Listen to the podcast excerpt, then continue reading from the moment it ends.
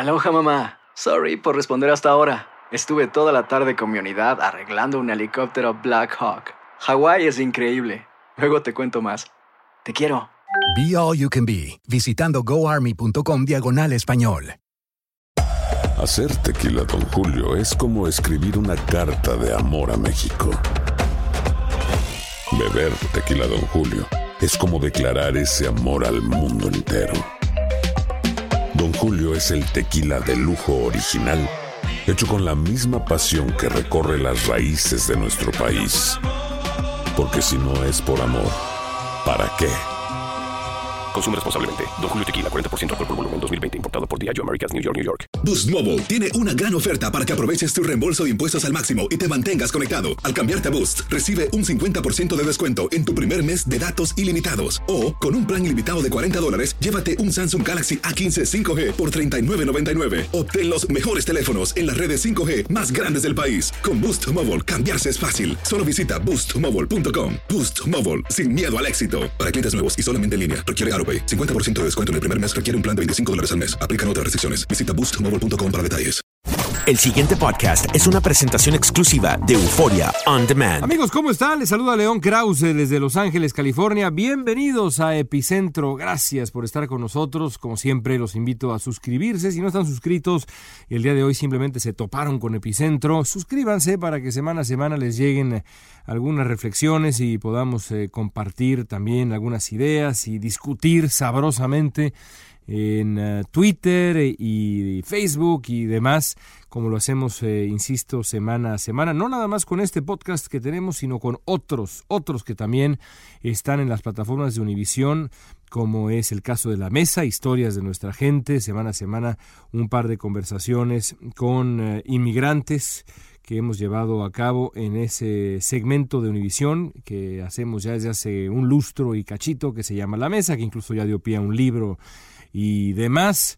Y también, por supuesto, eh, tenemos el GapFest que producimos eh, semana a semana, eh, Univisión y Slate, un podcast de eh, política en español. El primer podcast en español que produce Slate, la grandísima, maravillosa revista digital y gran plataforma también en audio eh, que pues ha conquistado el internet en Estados Unidos desde hace mucho tiempo y pues se nos ha confiado desde hace ya un buen tiempo también el primer podcast en español, ese podcast que hacemos con eh, colegas de Univisión, de Televisa, de Canal 4 en España, en fin, realmente una gran variedad de opiniones ahí semana a semana en el GapFest y eh, este último ya no relacionado necesariamente con Univisión eh, Noticias, pero también me da mucho orgullo pues compartir eh, lo que hacemos en Historias Perdidas, ese podcast que tengo con eh, Editorial Clio, que es una cosa completamente distinta y es simplemente por el gusto de narrar historias, misterios, enigmas históricos y demás.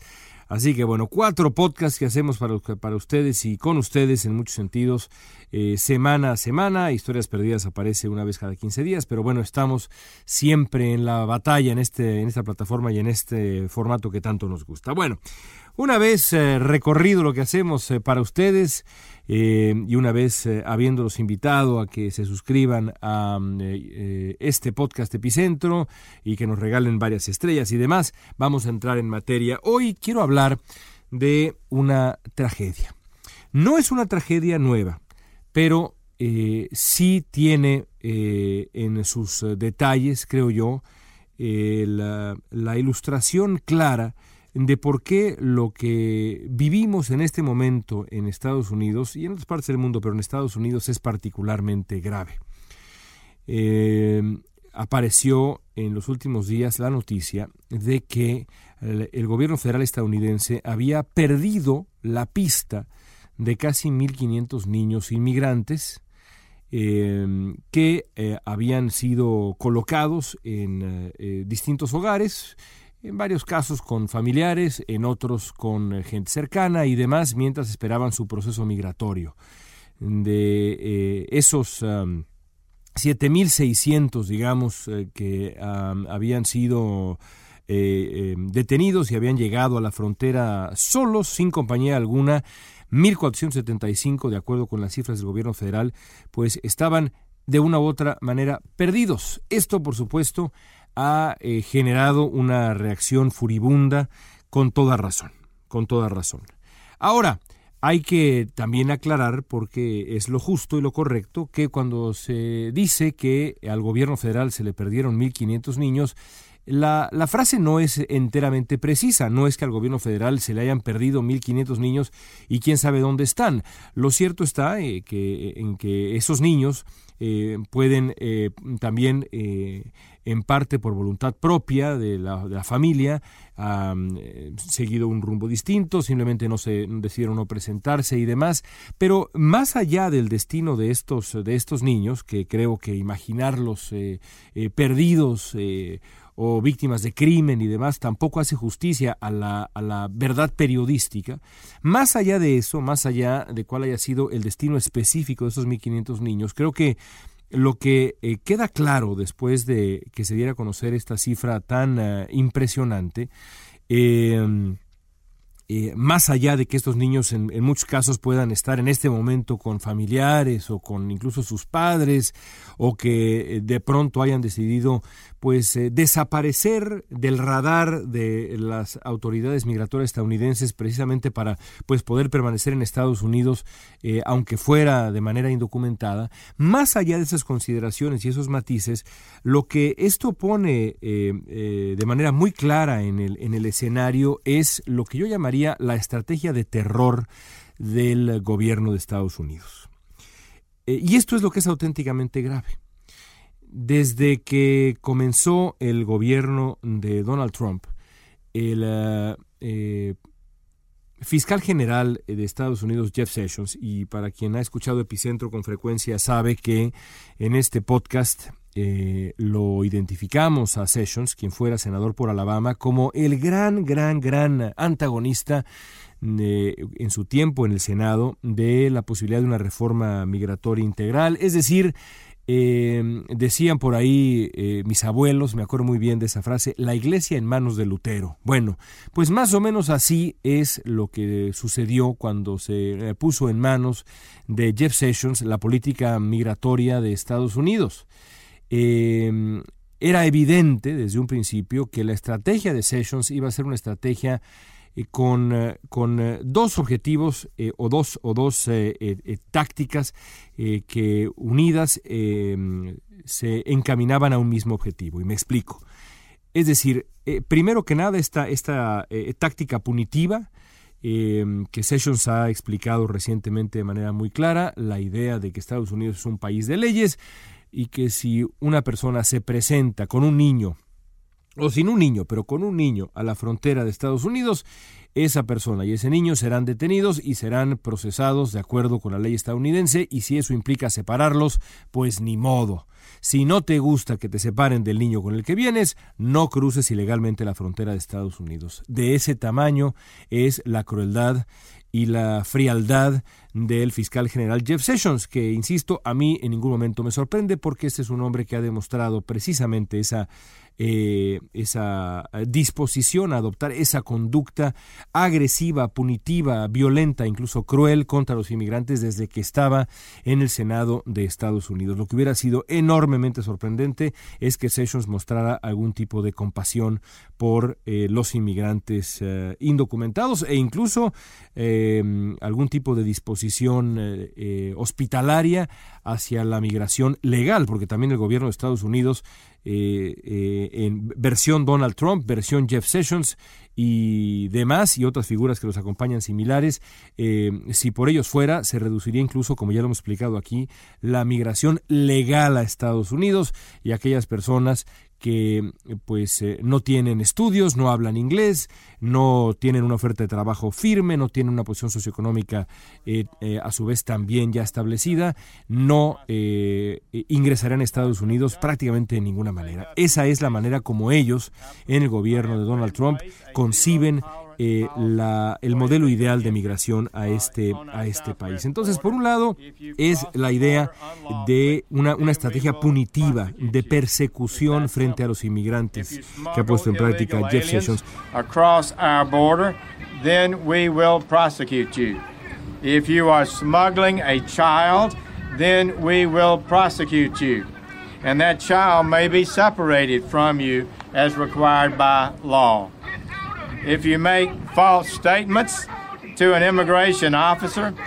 Y esa, esa estrategia eh, se vincula con eh, parte también del discurso republicano desde hace mucho tiempo, que es la idea del terror. La idea del terror que a su vez genera dos cosas. Genera primero que nada la autodeportación de quien está acá. Y ahora voy a contar una historia que viví en Tijuana. E inmediatamente después genera también, idealmente para eh, estos radicales eh, del gobierno estadounidense actual, la eh, disuasión de aquellos que deciden o podrían decidir venir a Estados Unidos. Es decir, si yo sé que me van a separar de mi hijo y que mi hijo va a estar metido literalmente en una jaula Em, en eh, la frontera estadounidense y yo voy a estar en otra prisión, pues quizá, piensa Jeff Sessions y compañía, esa amenaza va a terminar por disuadir a los migrantes mexicanos, pero sobre todo los centroamericanos, de venir a Estados, eh, a Estados Unidos. Es, insisto, una, eh, una práctica cruel, pero que tiene, digamos, esa, esa intención central. Y regreso a la otra, la autodeportación. Durante eh, las horas previas al debate de Tijuana, segundo debate presidencial que tuve el gusto de, moderar y del que ya hemos hablado en, eh, Epicentro, me topé con una mujer que eh, había vivido décadas, yo creo que dos décadas, si mal no recuerdo, acá en el sur de California. Y eh, sin embargo, había, eh, pues eh, hace unos meses, había decidido dejar su, dejar su casa. su hijo ya tenía, según explicó, una cierta edad, ya, era, ya es un hombre adulto. nació en Estados Unidos y, y, ya, ya tenía, digamos, una vida hecha acá. y ella, en cambio, pues no tenía una vida hecha y decidió dejar a su hijo en Estados Unidos ya con su vida adulta y ella regresar a su natal Tijuana antes que ser deportada, antes que eh, jugarse la posibilidad de enfrentar la maquinaria de deportación estadounidense, esta mujer había optado por eh, cerrar su casa, mm, meter sus eh, cosas en un camión o en una camioneta y regresar a México.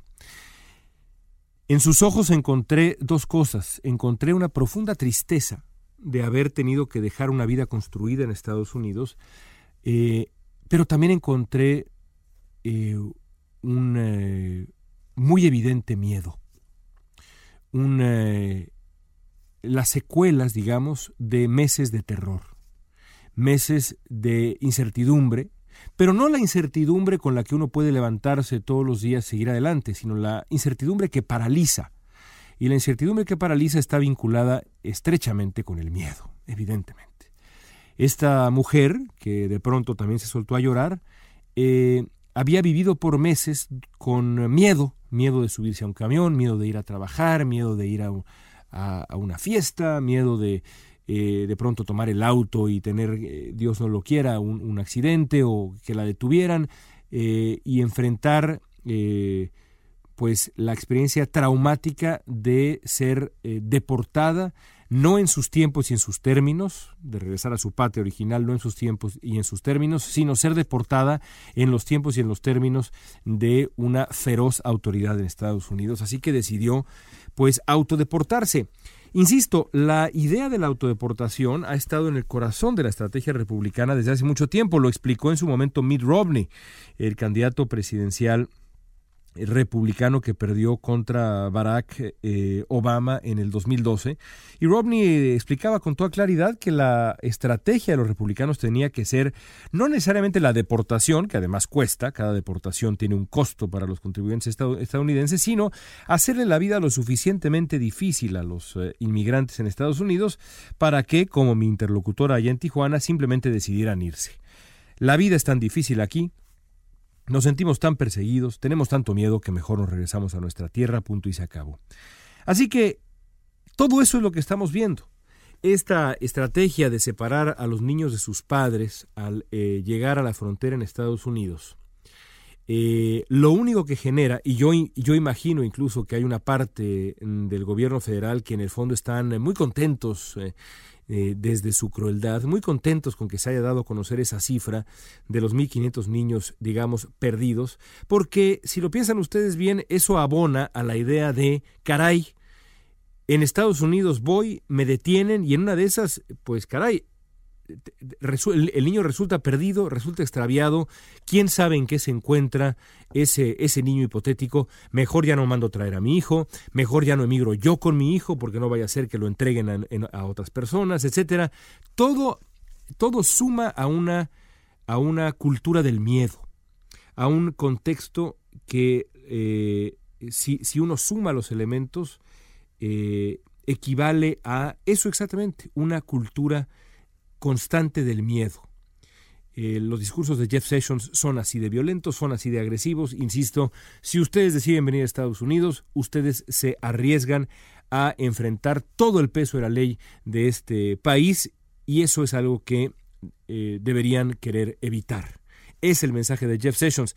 Y eh, eso es exactamente lo que habría que contrarrestar de manera em, de manera creativa desde el punto de vista diplomático. El problema con, con, eh, eso es que, eh, e insisto, esto tratamos también de hablarlo un poco en el segundo debate presidencial, el problema es que México colabora completamente con esa, eh, con esa estrategia. Porque, así como dije en el debate, hay algo, hay, algo hay, hay, una parte, digamos, de, la, de la realidad mexicana que a Donald Trump siempre le merece elogios. Y lo que a Donald Trump le merece elogios es nuestra política migratoria. Donald Trump dice, son durísimos los mexicanos y está encantado. ¿Por qué?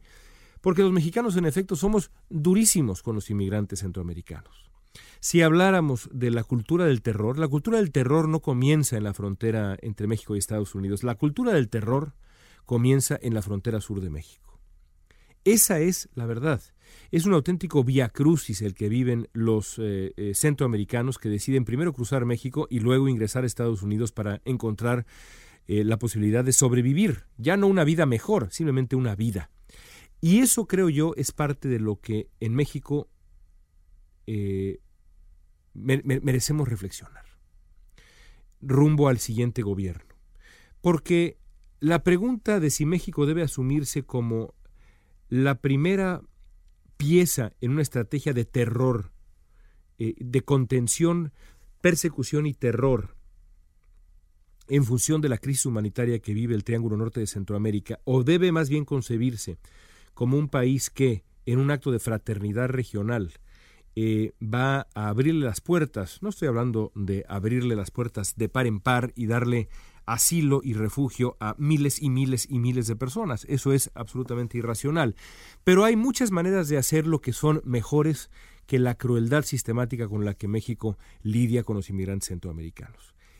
Eso, nuestro papel en la cultura del terror que ha creado Donald Trump en función de la migración, sobre todo centroamericana, es un debate que aún no hemos ni siquiera empezado, diría yo, iba yo a decir concluido, ni siquiera lo hemos comenzado. Me gustaría mucho que en el próximo sexenio, temprano en el próximo sexenio, veamos una discusión seria sobre qué papel va a jugar México en este gran reto de nuestro tiempo, porque que no nos quepa duda, estamos hablando de, quizá para mi gusto, la segunda gran crisis humanitaria en este momento en el planeta después, de, después del dolor infinito de Siria. Me parece que lo que se vive en Centroamérica y la dinámica hacia Norteamérica es otra enorme crisis humanitaria de nuestra época. Tenemos que discutir qué papel vamos a jugar en ella. Amigos, gracias, gracias. Hasta ahí llegamos con Epicentro esta semana. Gracias por su compañía. Gracias por permitirnos reflexionar un ratito con ustedes. Nos escuchamos de nuevo en el próximo Epicentro, la próxima semana.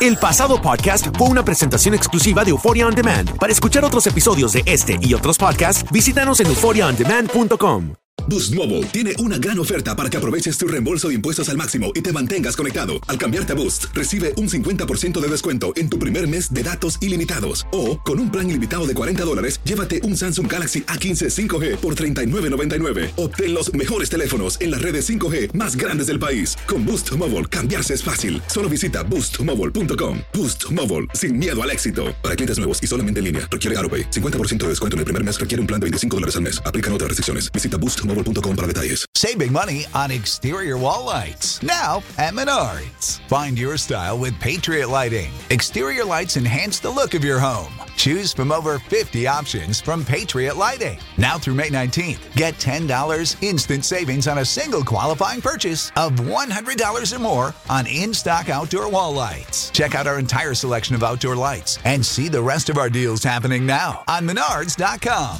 Save big Hola, buenos días, mi pana. Buenos días, bienvenido a Sherwin Williams. ¡Ey! ¿Qué onda, compadre? ¿Qué onda? Ya tengo lista la pintura que ordenaste en el ProPlus app. Con más de 6.000 representantes en nuestras tiendas listos para atenderte en tu idioma y beneficios para contratistas que encontrarás en aliadopro.com. En Sherwin Williams somos el aliado del PRO.